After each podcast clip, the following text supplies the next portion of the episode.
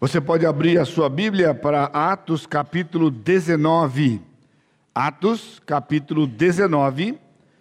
Nós vamos ler dos versos 8 a 20, embora a mensagem propriamente dita hoje vai ser de 11 a 20. Se você estava domingo passado aqui, eu terminei, eu parei, na verdade, a mensagem bem no meio da mensagem que era originalmente e a gente vai continuar da onde eu parei. Se você tem alguém ao seu lado que não tem a Bíblia ou celular com Bíblia, enfim, você pode compartilhar de maneira que a pessoa possa ler juntamente com você. Durante três meses, Paulo frequentou a sinagoga, onde falava ousadamente, dissertando e persuadindo com respeito ao reino de Deus. Visto que alguns deles se mostravam empedernidos e descrentes, falando mal do caminho diante da multidão, Paulo, apartando-se deles, separou os discípulos, passando a discorrer diariamente na escola de Tirano. Durou isto por cerca de dois anos, dando ensejo a que todos os habitantes da Ásia ouvissem a palavra do Senhor, tanto judeus como gregos. E Deus, pelas mãos pelas mãos de Paulo, fazia milagres extraordinários, a ponto de levarem aos enfermos lenços e aventais do seu uso pessoal, diante dos quais as enfermidades fugiam das suas vítimas e os espíritos malignos se retiravam. Alguns dos judeus exorcistas ambulantes tentavam invocar o nome do Senhor Jesus sobre possessos de espíritos malignos, dizendo: Esconjuro-vos por Jesus, a quem Paulo prega. Os que faziam isto eram sete filhos de um judeu chamado Seva, sumo sacerdote, mas o espírito maligno lhes respondeu: Conheço a Jesus e sei quem é Paulo, mas vós quem sois? E o processo do espírito maligno saltou sobre eles, subjugando a todos, e de tal modo prevaleceu contra eles, que desnudos e feridos fugiram, de, fugiram daquela casa. Chegou este fato ao conhecimento de todos, assim judeus como gregos, habitantes de Éfeso, e veio temor sobre todos eles, e o nome do Senhor Jesus era engrandecido. Muitos dos que creram vieram confessando e denunciando publicamente as suas próprias obras. Também muitos dos que haviam praticado artes mágicas, reunindo seus livros, os queimaram diante de todos. Calculados os seus preços, achou-se que montavam a 50 mil denários. Assim, a palavra do Senhor crescia e prevalecia poderosamente. O texto, embora escrito há tanto tempo atrás, é, é, é, daqueles textos que parece que foi escrito para hoje, né? foi escrito para coisa que está acontecendo nos nossos dias, ao nosso redor aqui e também ao redor do mundo. Na semana passada, como eu disse na exposição dessa passagem, eu só consegui chegar ao versículo 10 e ao segundo ponto.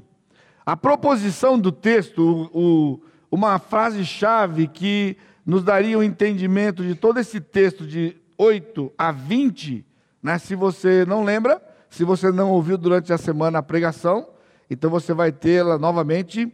É a expressão e evidências do poder do Espírito na proclamação do Evangelho.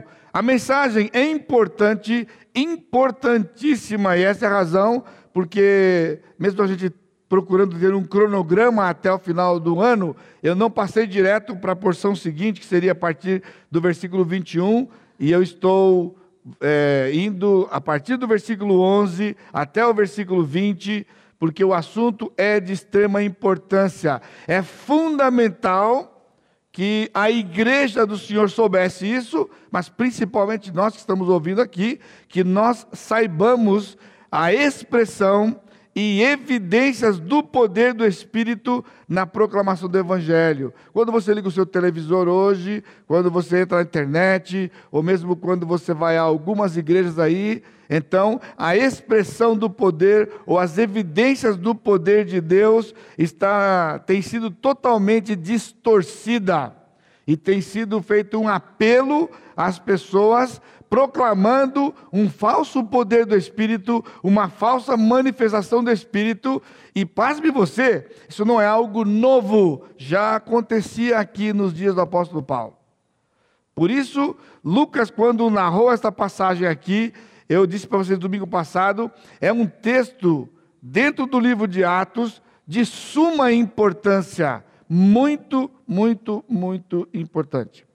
Os dois primeiros pontos de domingo passado, eles foram o perigo da persuasão, então nós vimos logo no versículo 8, que logo que Paulo chegou ali na, na, em Éfeso, ele começou a discutir e persuadir aquelas pessoas, os, os judeus principalmente, com respeito ao caminho, e eles estavam empedernidos, endurecidos, e eles estavam é, afrontando o apóstolo, falando mal do caminho. Então o apóstolo Paulo entendeu, lógico, movido pelo Espírito, não é por aí. Não é por aí. Eu tenho mencionado para vocês isso esses anos todos, de que quando você vai dividir o evangelho com alguém, não é persuasão. Esse não é o método. Não queira convencer as pessoas de nada, porque convencer as pessoas não é o processo, não é a abordagem que o Espírito tem para nós. O apóstolo Paulo tinha um tremendo amor pelos da sua raça, e ele, então, é, este amor o movia a ir lá e ajudá-los a entender de que não tinha nada a ver com o judaísmo, mas ele encontrava o que? Oposição, ele encontrava é, escárnio, deboche, e então ele partia então para aquilo que realmente era o, o, o poder do Espírito. O poder do Espírito está na proclamação. Quando a Bíblia diz, é, a palavra do Senhor Jesus Cristo é, em, em Marcos, indo por todo mundo, pregai o evangelho a cada criatura.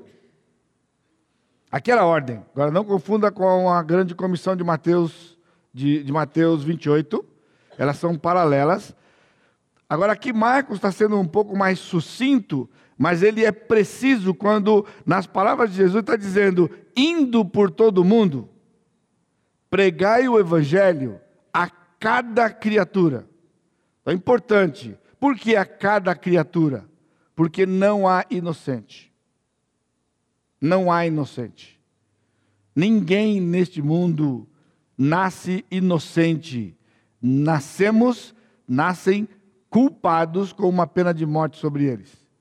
E a palavra pregar ali é proclamar, é aquilo que a gente faz, é aquilo que o Senhor estabeleceu, que é insubstituível.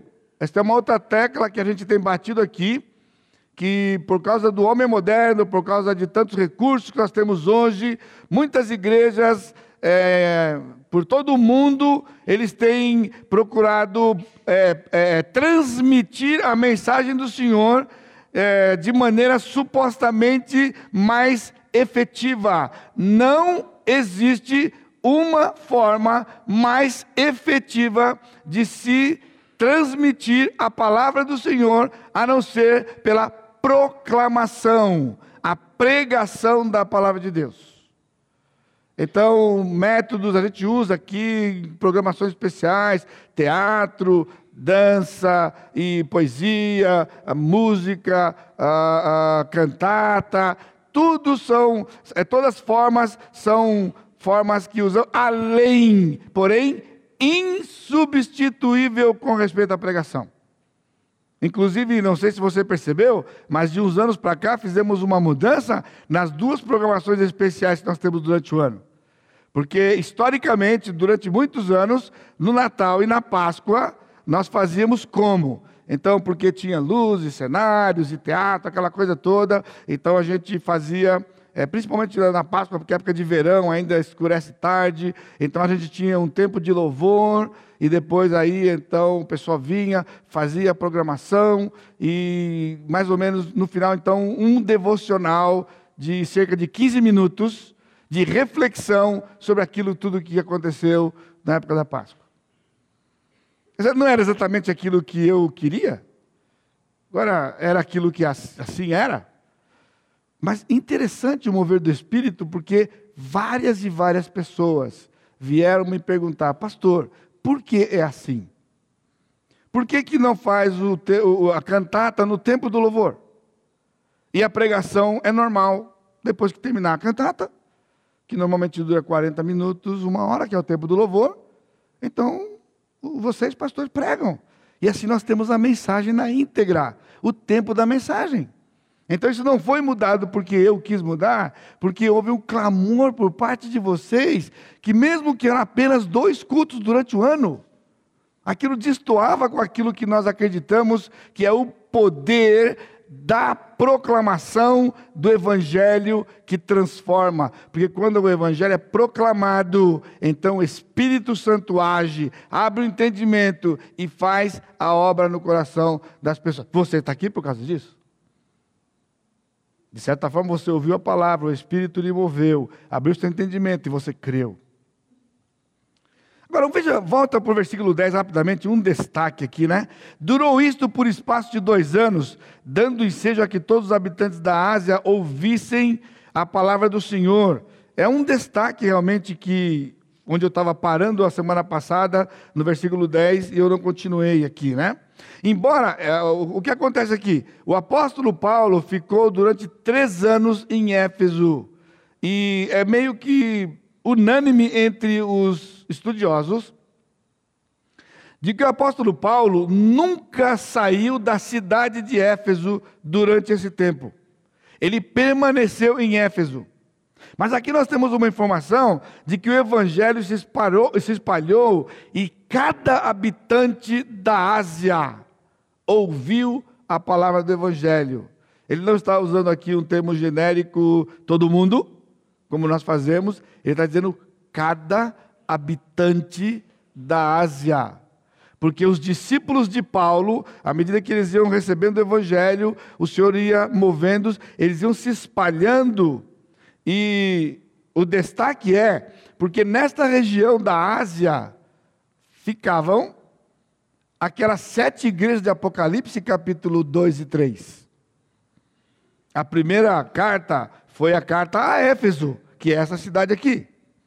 Mas depois Esmirna e Pégamo e, e Tiatira, Laodiceia, entendeu? São sete igrejas que foram fundadas nesta época por outros que não o apóstolo Paulo. Também as igrejas do Vale do Rio Lico, do Rio Licos, que é a igreja de Colossos, que não foi fundada pelo apóstolo Paulo, e Hierápolis e a própria cidade de Laodiceia, que faz parte das sete.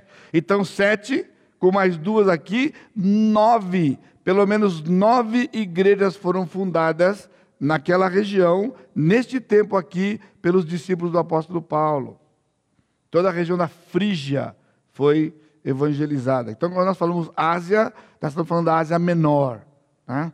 que é a Ásia que está logo acima do povo de Israel. Então, eu parei aqui no meio da mensagem e eu disse a razão, porque é um texto relevante, importante. Nós vamos voltar aos nossos pontos. Então, primeiro, que seria o terceiro, tá bom? Primeiro, falando de, da expressão e a evidência do poder do Espírito na proclamação do Evangelho. No versículo 11, nós encontramos Deus usando os seus instrumentos. Veja o versículo 11. E Deus, pelas mãos de Paulo, fazia milagres extraordinários, a ponto de levarem aos enfermos lenços e aventais do seu uso pessoal, diante dos quais as enfermidades fugiam das suas vítimas e os espíritos malignos se retiravam. Você precisa estar atento, ouvidos abertos, olhos atentos aí, mente aguçada para você ouvir. Você velho, velho que eu digo, velho de família Maranata, você novo, você recém-chegado, para ouvir essas coisas aqui. Então, primeiro, o apóstolo, o texto diz que pelas mãos de Paulo. Ah, embora Paulo seja uma instrumentalidade, um instrumento do Senhor, nós somos instrumentos do Senhor. O texto aqui, é, pela forma com que está escrito, ele está dizendo literalmente que o Paulo estava usando as suas mãos para fazer obras milagrosas. Estão entendendo? Não é aquela ideia, ideia ah, pelas mãos do fulano, não é como se fosse uma ênfase somente na instrumentalidade. Sim, Paulo era o instrumento, mas aqui Paulo estava fazendo é, sinais maravilhosos com as suas mãos, era através das mãos mesmo. E essa é uma das confusões que nós temos nesses dias, por isso eu estou de novo pedindo a sua atenção para ficar claro para você o que está acontecendo aqui e o que acontece ou não acontece nos nossos dias. Então ele diz: pelas mãos de Paulo, ele está falando então do corpo de Paulo, mãos do seu corpo, não é figurativo, é mãos do seu corpo, fazia milagres extraordinários. Seria isto algo que aconteceu naquela época e que deveria acontecer até hoje? Porque esta é a mentalidade de, da maior parte do segmento evangélico hoje. Aconteceu nos dias dos apóstolos, e de certa forma a igreja perdeu esta ênfase que foi revivida no século passado e que está tomando agora um vulto e que a igreja desta época está voltando a viver com intensidade aquilo que eles viveram no primeiro século e que deveria ser a vida da igreja de todos os séculos. Entenderam?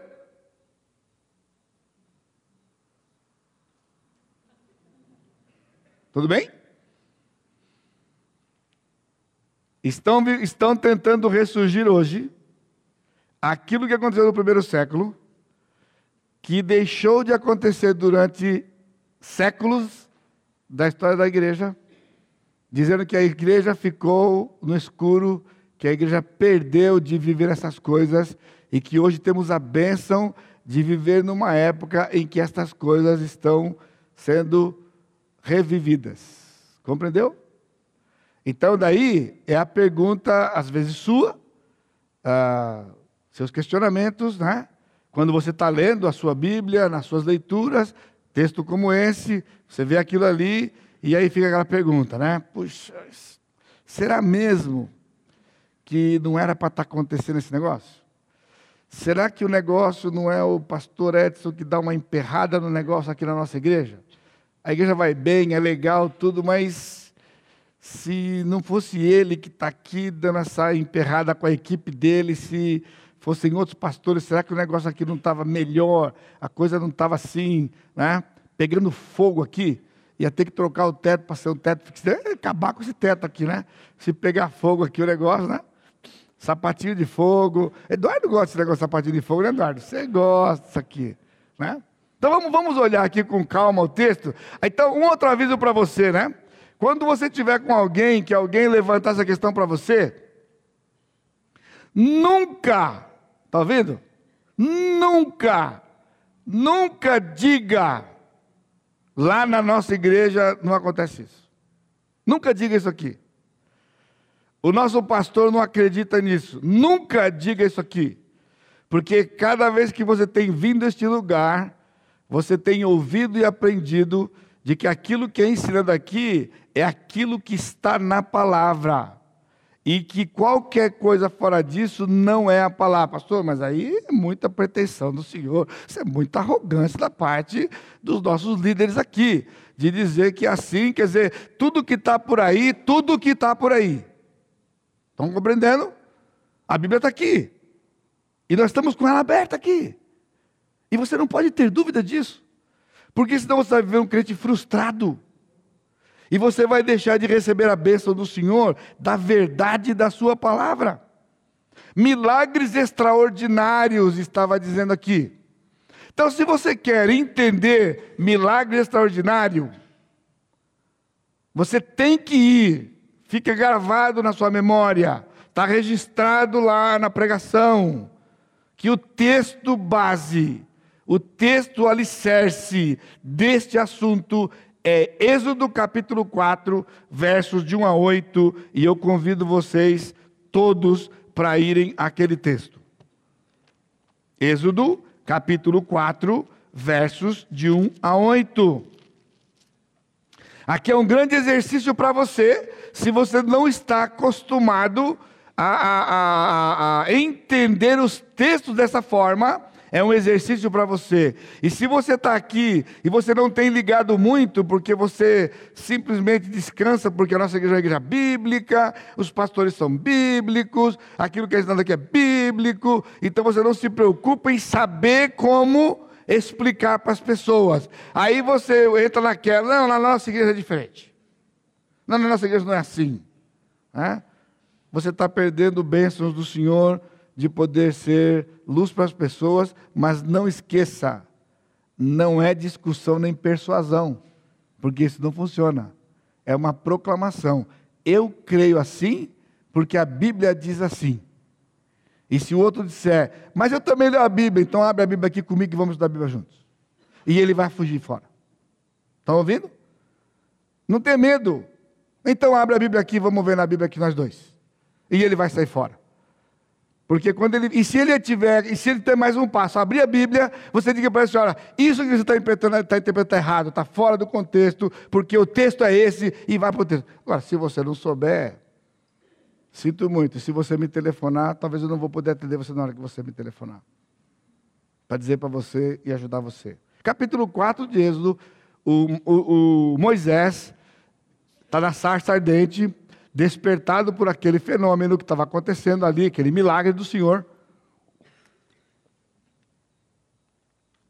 Então o Senhor diz para ele o seguinte: você vai lá, aqueles que queriam matar você já estão mortos, e o meu povo está clamando, o clamor do meu povo chegou até mim, e então eu estou enviando você para ir lá e libertar meu povo, tirar o povo do Egito. Aí Moisés começou, tá, mas quem que é o Senhor? E o povo chega lá e o povo pergunta para mim, tá, quem que apareceu para você? Como é que é o nome dele? E o Senhor disse, ó, você fala para ele que eu sou é meu nome, e o Senhor está dando as informações para o capítulo 3, todinho, a partir do, do, do verso 14, né? 13, né? Ele vai dando as informações. Agora veja o capítulo 4. Respondeu Moisés. Olha só a petulância do cidadão. Respondeu Moisés: Mas eis que não crerão, nem acudirão à minha voz, pois dirão: O Senhor não te apareceu. Agora, aqui, irmãos, é a base. Aqui é a base. Porque se você ler Gênesis até aqui, você não vai ver absolutamente nada sobre sinais maravilhosos. Nada. De sinais de milagres. Nada. Não tem nada, nada vezes nada. Então, quando chega aqui, o Senhor está simplesmente dizendo para Moisés que ele tem que ir para libertar o povo. Nada mais do que isso. E convocando, comissionando Moisés, e o Moisés relutando, o Moisés relutando, o Moisés dando desculpa, e o Senhor então falou: Olha, você vai lá, eu sou, o meu nome é o som e tal. Aí o Moisés chegou assim: Senhor, é o seguinte, eles não vão acreditar. Você está entendendo que o Moisés está falando para Deus isso aqui? Eles não crerão, eles vão dizer na minha cara: Ele não apareceu para você. Irmãos, quando o nosso Deus fala de que o fruto do Espírito é longanimidade, entendeu? Esse é um atributo do nosso Deus, porque ele podia simplesmente falar: Moisés, você é um tremendo de um petulante, e eu mato você agora, eu vou arrumar outro cidadão para ir no seu lugar, porque, fi, você não serve. Mas na paciência do Senhor, olha o Senhor, versículo 2: perguntou-lhe o Senhor, que é isso que tens na mão? Respondeu-lhe um bordão. Então lhe disse: lança-o na terra. É tipo assim, Moisés, isso aqui é o mínimo que você pode fazer. Você sabe, você consegue fazer isso? Você está entendendo que ele quer que Moisés vá para o Egito, libertar o povo, e Moisés está resistindo. Então ele começa assim, bem devagarinho, bem devagarinho com Moisés, passo a passo. Sabe o que é? O que, que você tem na mão, Moisés? Um bordão. Então, joga no chão. Você pode jogar na terra? Joga na terra. ele o lançou na terra e o bordão virou uma serpente, e Moisés fugia dela. Disse o Senhor a Moisés: estende a mão e pega-lhe pela cauda. Pessoal, qualquer expert em cobra aqui sabe que não é o melhor lugar, não, pessoal. Se tiver uma cascavel aqui nesse território aqui, não pega a cascavel pela cauda. Porque a hora que você pegar pela cauda, ela vai virar e bocanhar você. Aqui tinha umas cascavéis aí, agora nós fizemos um muro aqui, elas não vêm mais para cá, entendeu? Porque tem muro aqui. Num pedaço daqui da propriedade tem muro. Então, mas tem uma cascavel aqui de mais de metro. Dava um guisado lá pro lado do, né, Li, lá para aquele lado lá, mais de metro, ó. Já vimos cascavel aqui, ó. Se você pega aqui, olha a distância aqui, do peito, do pescoço, era. O Senhor disse: pega pela cauda.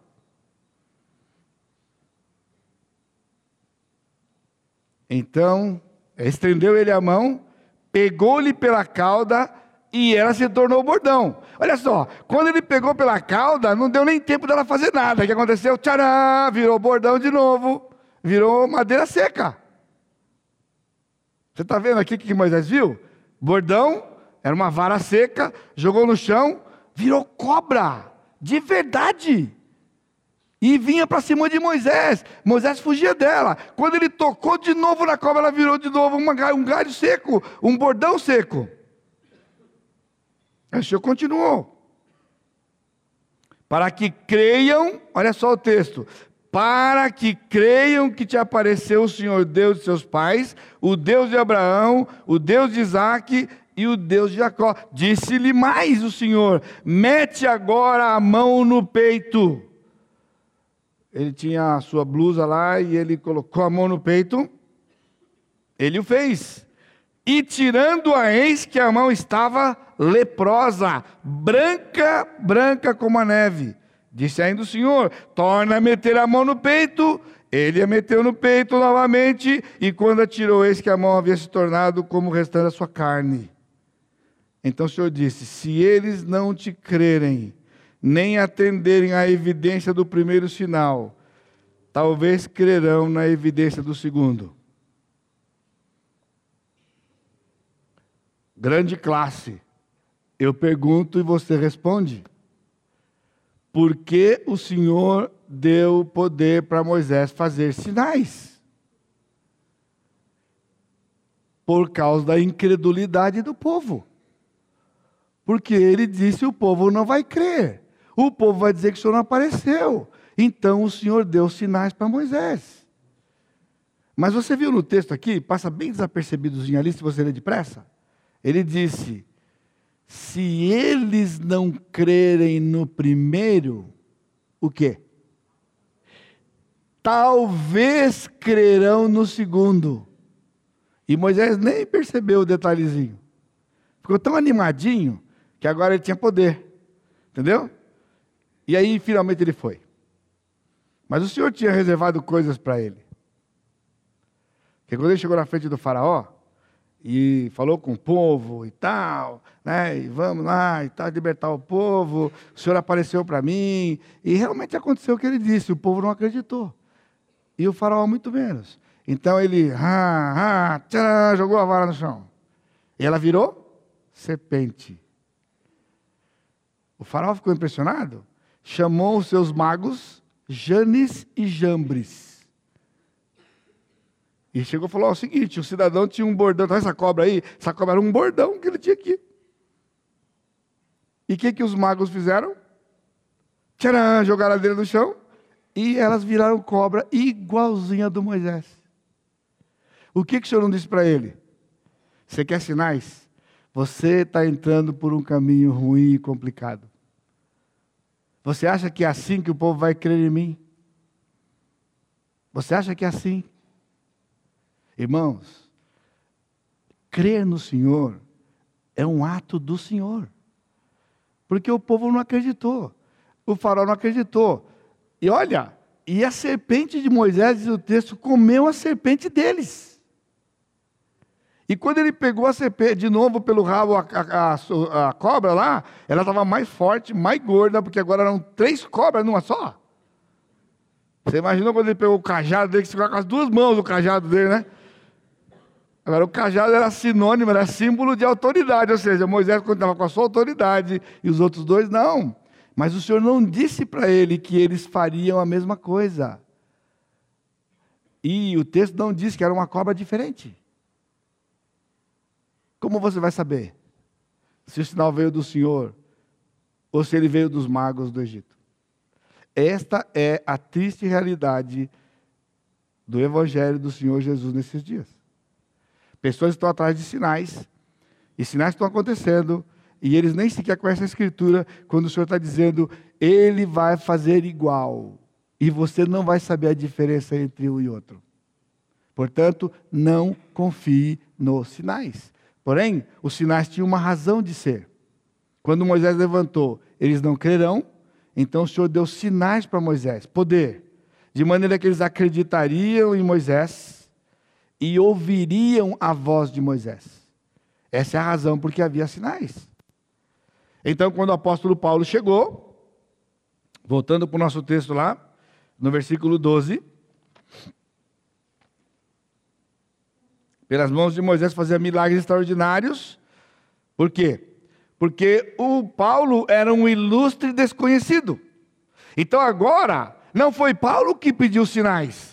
O Senhor deu para Paulo o poder porque o Senhor usaria este método para levar as pessoas a crerem na pessoa do apóstolo Paulo como mensageiro de Jesus. Por quê? Porque eles não tinham a Escritura para conferir. Estão ouvindo aqui? Por que Paulo fazia sinais maravilhosos?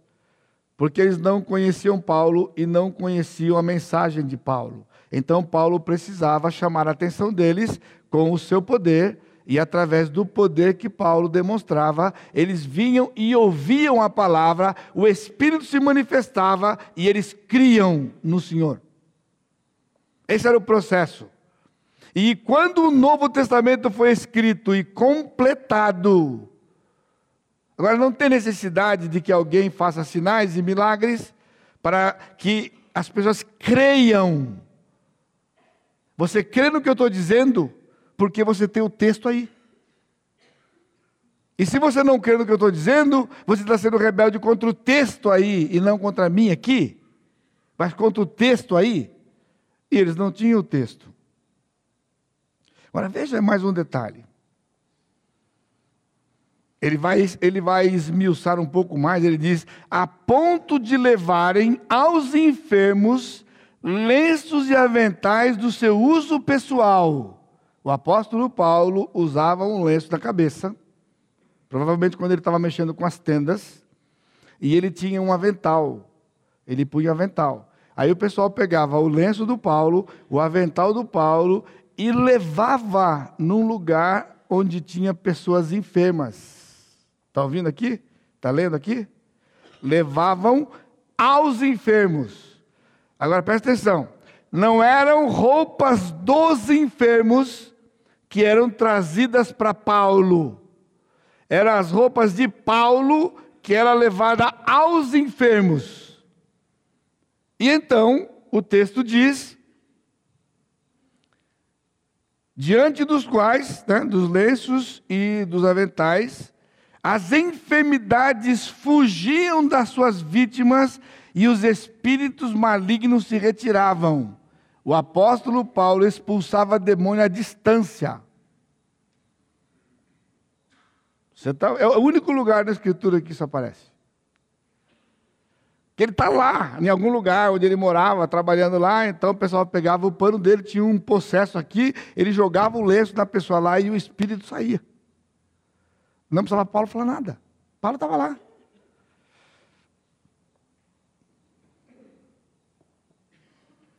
O Dr. John MacArthur diz o seguinte no seu texto, no seu comentário do capítulo. Se você tem uma Bíblia MacArthur aí, você pode acompanhar. No rodapé ele diz assim: lenços e aventais.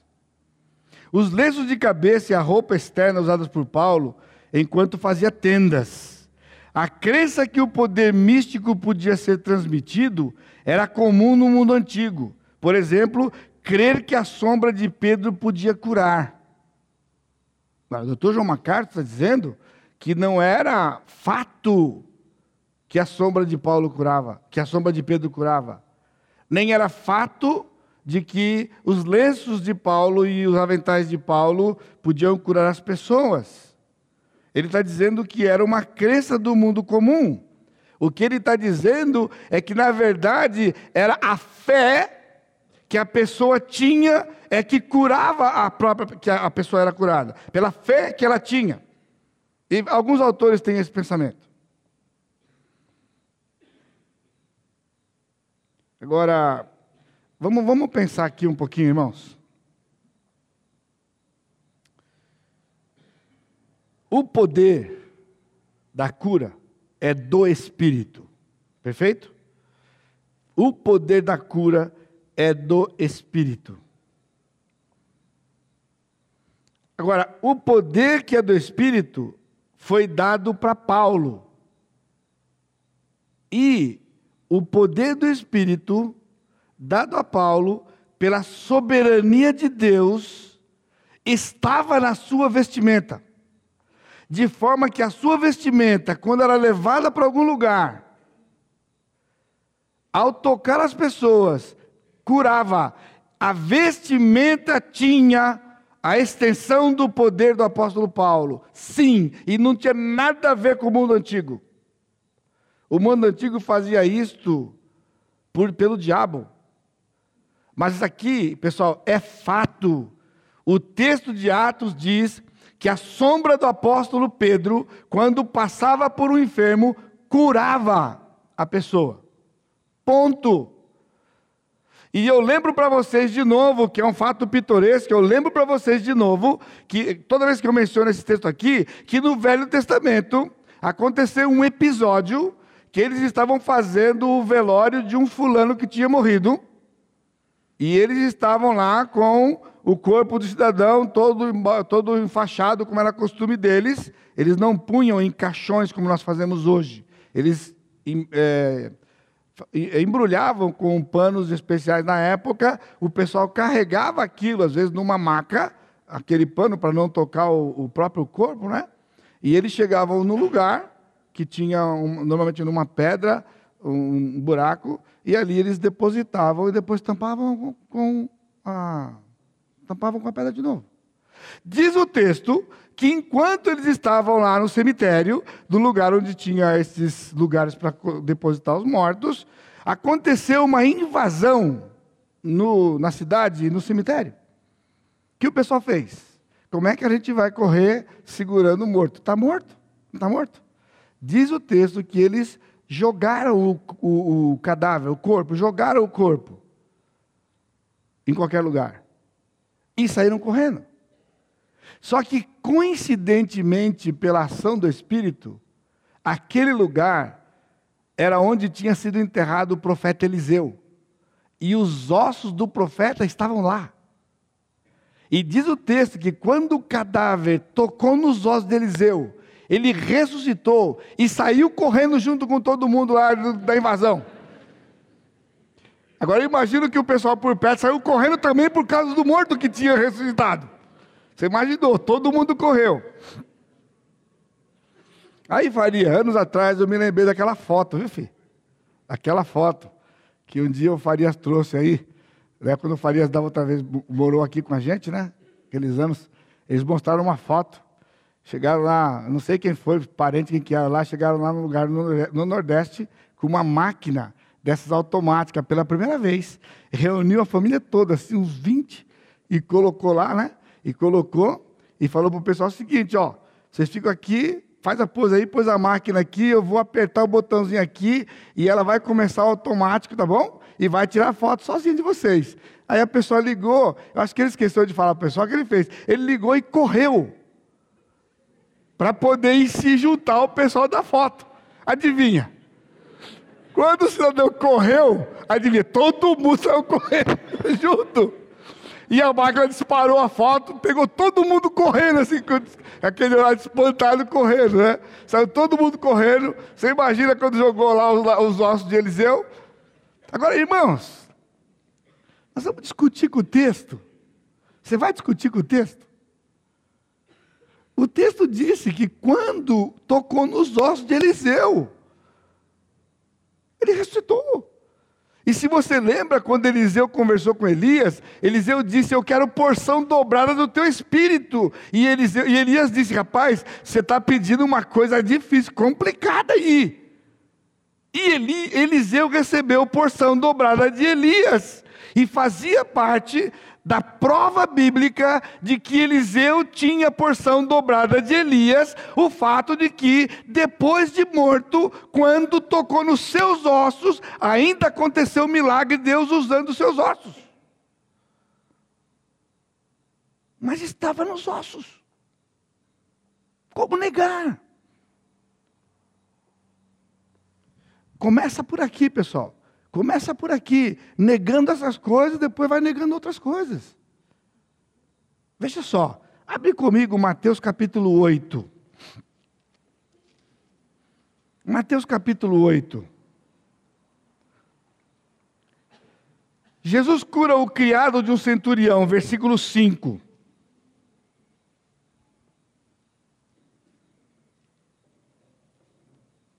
Então, se o objeto não tinha poder, se o poder não estava no objeto, era só o poder de quem estava recebendo a cura. Compreendeu? Que é o que está sendo levantado aqui, né? negando o que o texto está dizendo. Então era, era desnecessário o objeto, porque temos um texto aqui Versículo 5: Tendo Jesus entrado em Cafarnaum, apresentou-se-lhe um centurião implorando: Senhor, o meu criado jaz em casa de cama paralítico, sofrendo horrivelmente. Jesus lhe disse: Eu irei curá-lo. Ou seja, eu vou até lá e vou curá-lo.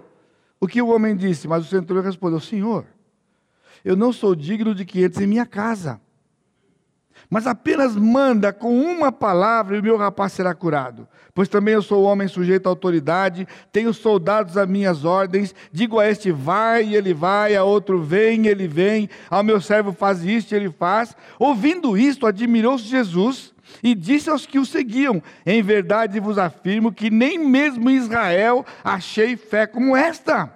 Digo-vos que muitos virão do Oriente, do Ocidente e tomarão lugares à mesa com Abraão, Isaac e Jacó no reino dos céus, ao passo que os filhos do reino serão lançados para fora, nas trevas, ali haverá choro e ranger de dentes. E ele termina dizendo: Então disse Jesus ao centurião: Vai-te e seja feito conforme a tua fé. E naquela mesma hora o servo foi curado. Ou seja, onde Jesus estava, ele simplesmente disse, deu a ordem, porque o, servo disse: o senhor, uma ordem, o senhor não precisa nem ir lá. O senhor não precisa nem ir lá. Daqui onde o senhor está, repreende a enfermidade. E o senhor disse: seja feito como você disse. O seu servo está curado. E ele chegou lá e o cabá estava curado. E eles tinham um relógio digital, pessoal, relógio que, que marca o segundo milionésimo de segundo. E aí o centurião falou assim: Ô servo, que hora que você foi curado? Que hora que você levantou? Ele falou: levantei 8 horas, 1 minuto, 48 segundos e 50 milionésimos de segundo. Rapaz, foi exatamente a hora que ele disse para eu vir para cá. Não é? Então, se era para fazer a distância desse jeito, o Paulo dizia onde ele estava lá: Quem é o fulano? Como é, é o nome dele? Qual é o CPF dele? Fulano de tal, CPF tal, seja curado. O cara era curado. Mas o texto está dizendo que o lenço dele e que o avental dele era levado, quando tocava na pessoa, a pessoa era curada. O poder é do Espírito, sem dúvida nenhuma. Mas o objeto usado tem um valor aqui. Porque está no texto de que isso podia ser feito de outra forma, sem precisar do objeto. Mas negar, preocupado com o quê? Hoje o pessoal está querendo reviver isso aqui, dizendo que roupa de fulano lá cura. Cura o quê? Sabe por quê? Porque há mais coisas por trás disso aqui.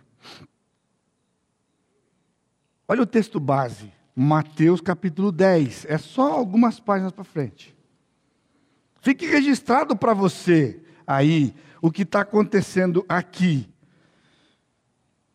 Curas e expulsão de demônio. Duas coisas que está mencionado no texto que o apóstolo Paulo estava fazendo. Versículo 5 do capítulo 10 de Mateus. A estes doze, e somente a estes doze, que dá o nome lá em cima, não são quaisquer doze, são os doze que estão arrolados nos versículos de 1 a 4. Enviou Jesus, dando-lhes as seguintes instruções: Não tomeis rumo aos gentios, nem entreis em cidade de samaritanos, mas de preferência procurai as ovelhas perdidas da casa de Israel. E à medida que seguirdes, o que? Pregai, de novo, proclamai, pregai, que está próximo o reino dos céus. Aí vem a ordem: curai enfermos, ressuscitai mortos, purificai leprosos, expeli demônios, de graça recebestes, de graça dai. Você ouviu aqui? De novo, assim como Êxodo 4 é a base dos sinais milagrosos, Mateus capítulo 10 é a base da cura e expulsão. Porque antes disso aqui, você não encontra em lugar nenhum. A não ser o Senhor Jesus fazendo. Mas homem nenhum aqui, ele nomeou doze apóstolos e deu a eles essa instrução. Você vai. Agora presta atenção, irmãos. Isso aqui não é doutrina da Igreja Batista Maranata. Isso aqui não é a cabeça do pastor Edson, do pastor João Pedro, do pastor Sacha ou pastor Fábio. Não é nada disso aqui. O texto está dizendo. Você precisa ouvir. Você vai aonde? As ovelhas perdidas da casa de Israel, no caso de Mateus 10. Agora, o que é ovelha perdida da casa de Israel? Sabe o que é? Sinônimo eleitos. Eleitos. Ele não disse vai para a nação de Israel. Ele disse vai de preferência às ovelhas perdidas da casa de Israel. E agora ele vai dizer para eles o seguinte: quando você encontrar uma ovelha perdida de Israel, elas estarão em certas condições. E para que elas sejam resgatadas, você vai ter que agir. Por exemplo, algumas ovelhas da casa perdidas da casa de Israel vai estar doente. Então o que você faz com ela? Cura. Você está entendendo? Não cura todo mundo. Você cura a ovelha perdida. Pessoal, ovelha é nome de salvo. É nome de salvo. Perdido é cabrito.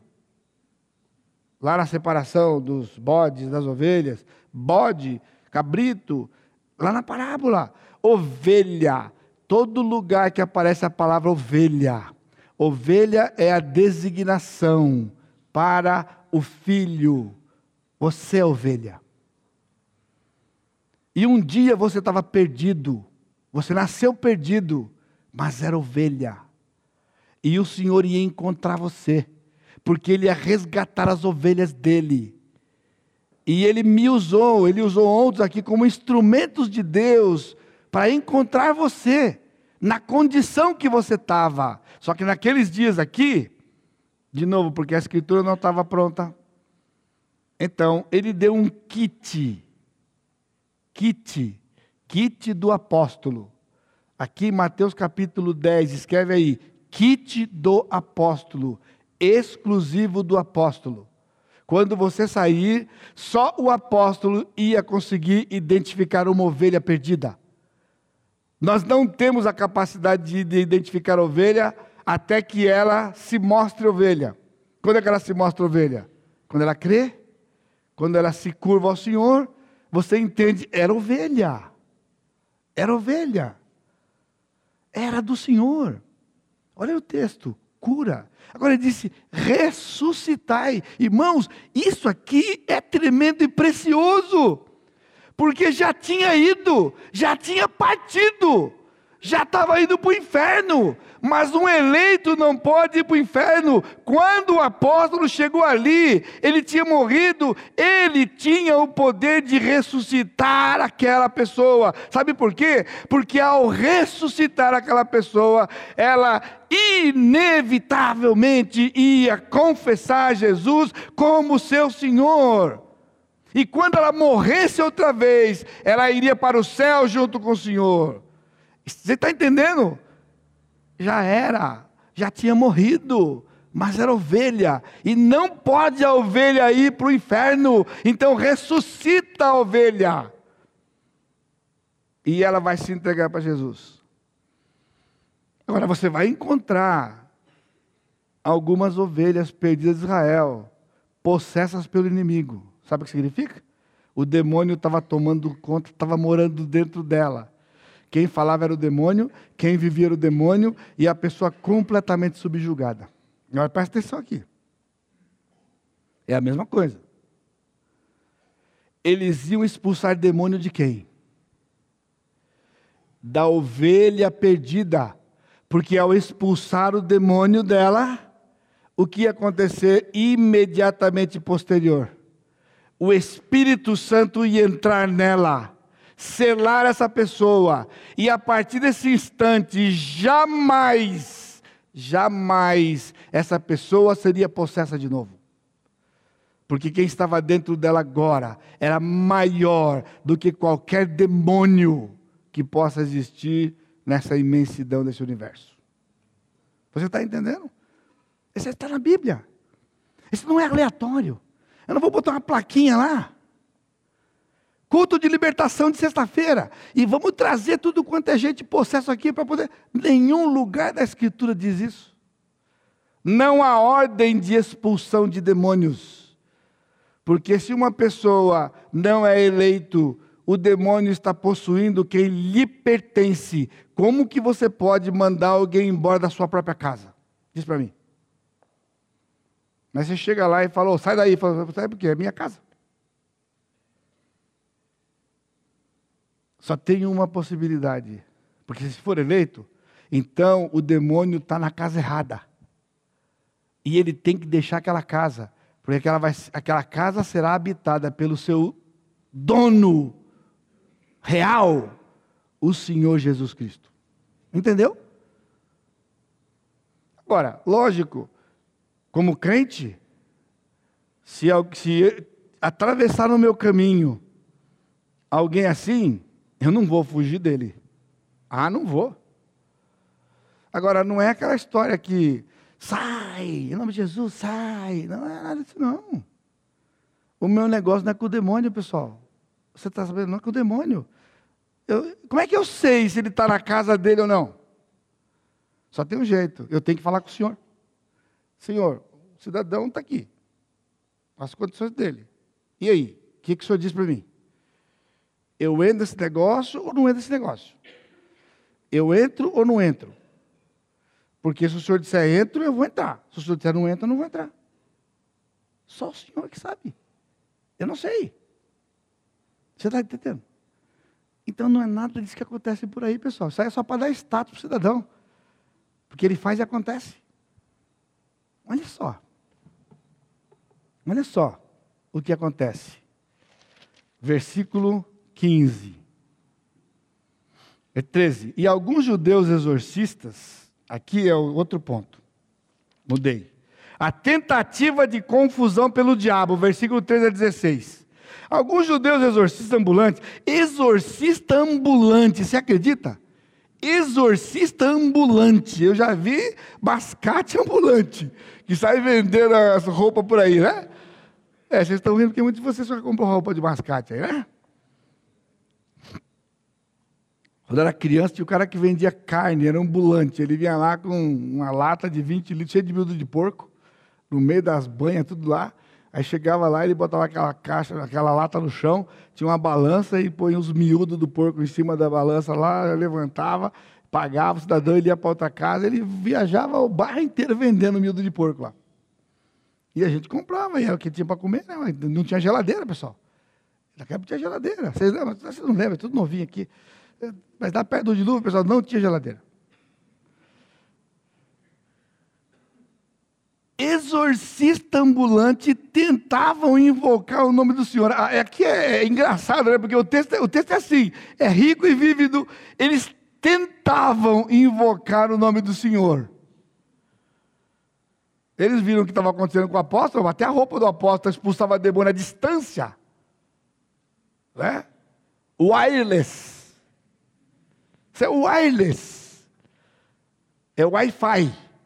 À distância.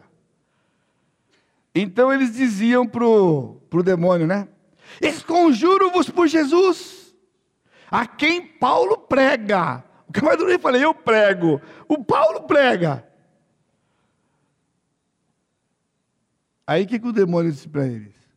Os que faziam isso, aí não dá o nome, eram sete homens. E ele dá ênfase aqui, guarda número sete. Guarda número sete. Versículo 15. Mas o espírito maligno, então, o espírito maligno, quantos espíritos? Um espírito. Quantos exorcistas ambulantes? Sete. Sete exorcistas e um espírito. O espírito maligno lhe respondeu: Conheço Jesus e sei quem é Paulo. Aqui na língua tem um trocadilho de palavras interessante aqui, porque ele, ele disse: Eu conheço Jesus e o conheça por experiência. Ele sabia quem Jesus era. O demônio sabia quem Jesus era. E ele disse: Sei quem é Paulo. Aí é uma outra palavra, não é a mesma palavra. Ele falou assim: Eu tenho um conhecimento dele, eu sou familiarizado com esse camarada aí. Eu sei quem é o Paulo, porque o Paulo vivia expulsando demônio por todo lugar que ele ia. Né? E vocês, quem são? Dá carteirinha, filho. Tira a carteirinha. Mostra a carteirinha. E o pessoal, olha só o versículo 16. E o possesso do espírito maligno saltou entre eles, subjugando a todos, os sete, os sete, de tal modo que prevaleceu contra eles, arrancou a roupa deles, machucou o cidadão e eles saíram correndo, sem roupa e machucado. Ah, o texto está aqui, do que estou inventando, não. Está no seu também aí? Prevaleceu contra eles que desnudos, feridos, fugiram daquela casa. Você entendeu porque a conversa aqui está possesso ali? A conversa aqui, senhor, eu entro ou não entro? Porque se o senhor disser entra, pessoal, é só o pó do demônio. Agora, se o senhor não falar não entra, é só o pó do pastor. Entendeu? Está aqui. E o poder, pessoal, é um negócio impressionante. Impressionante.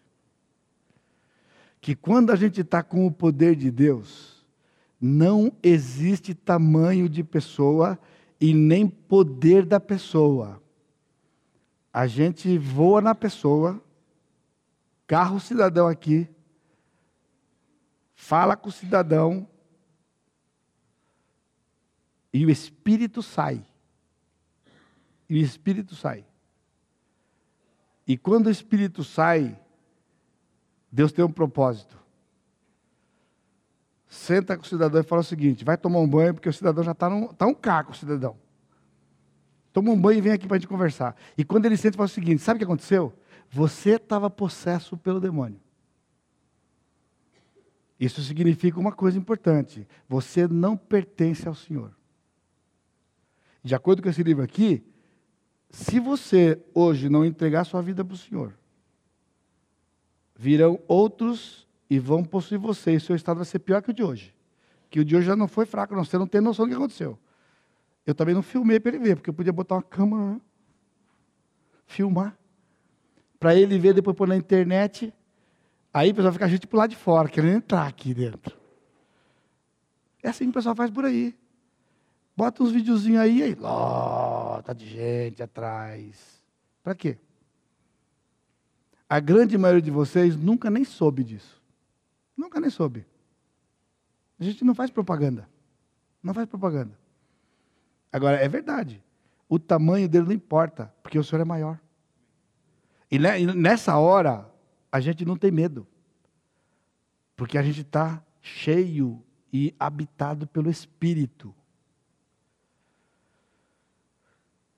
E chegar para o cidadão e falar: Você dizia que você era crente e você não era crente.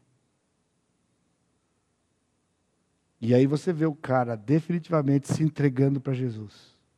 E nunca mais acontece essa coisa. Porque é a libertação real. Então isso não é para fazer marketing, como o pessoal faz por aí. Para atrair pessoas. Para atrair endemoniados. Inclusive, uma boa parte deles nem são endemoniados nada. Já falei, já preguei para vocês isso também aqui. O inimigo é violento, irmãos. Tanto é que muito do que acontece aí não é verdade, porque o que está no texto, eu não sei quantos de vocês já assistiram isso aqui. De verdade, de verdade, pessoal, é exatamente assim. A força que uma pessoa tem, possessa de verdade, uma dezena de homens não segura. Mas um homem com espírito dá conta facinho. Pelo espírito do Senhor. E só pelo espírito do Senhor. Então, onde nós estamos? Nós estamos centrados na Escritura. Porque isto aqui, como está no Novo Testamento, narrado aqui, era prerrogativa exclusiva dos apóstolos. Essa é a razão porque não existe nenhum lugar do Novo Testamento que tenha cessação de cura. Lembra? Cessa a profecia, cessa línguas, cessa o conhecimento, 1 Coríntios 13.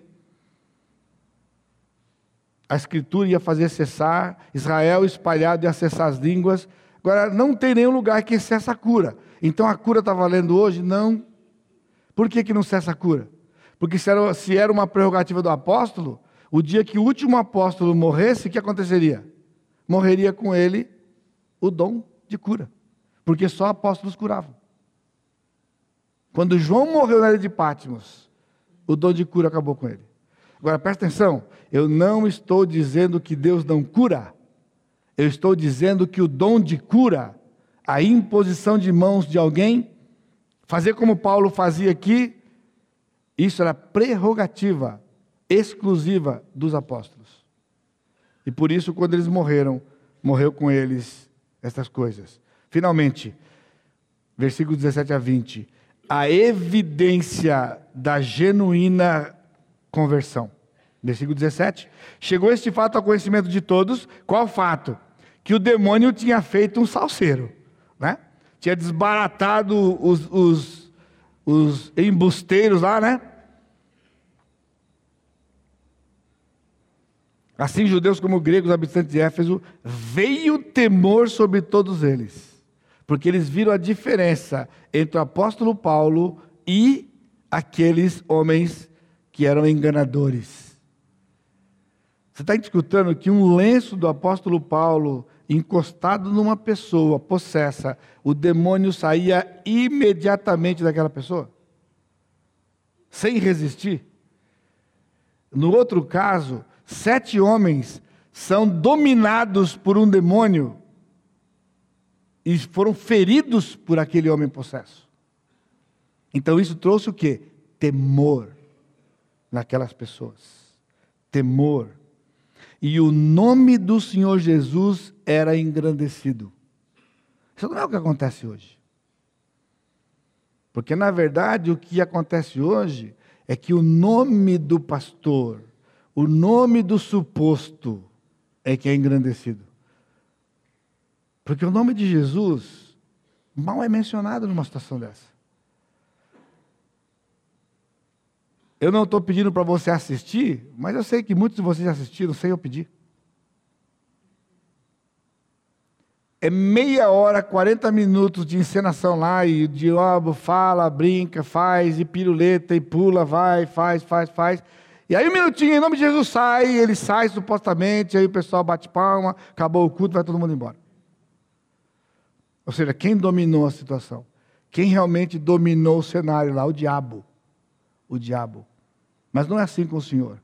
Que quando é feito pela palavra do Senhor, pelo poder do Espírito, o nome do Senhor Jesus Cristo é engrandecido.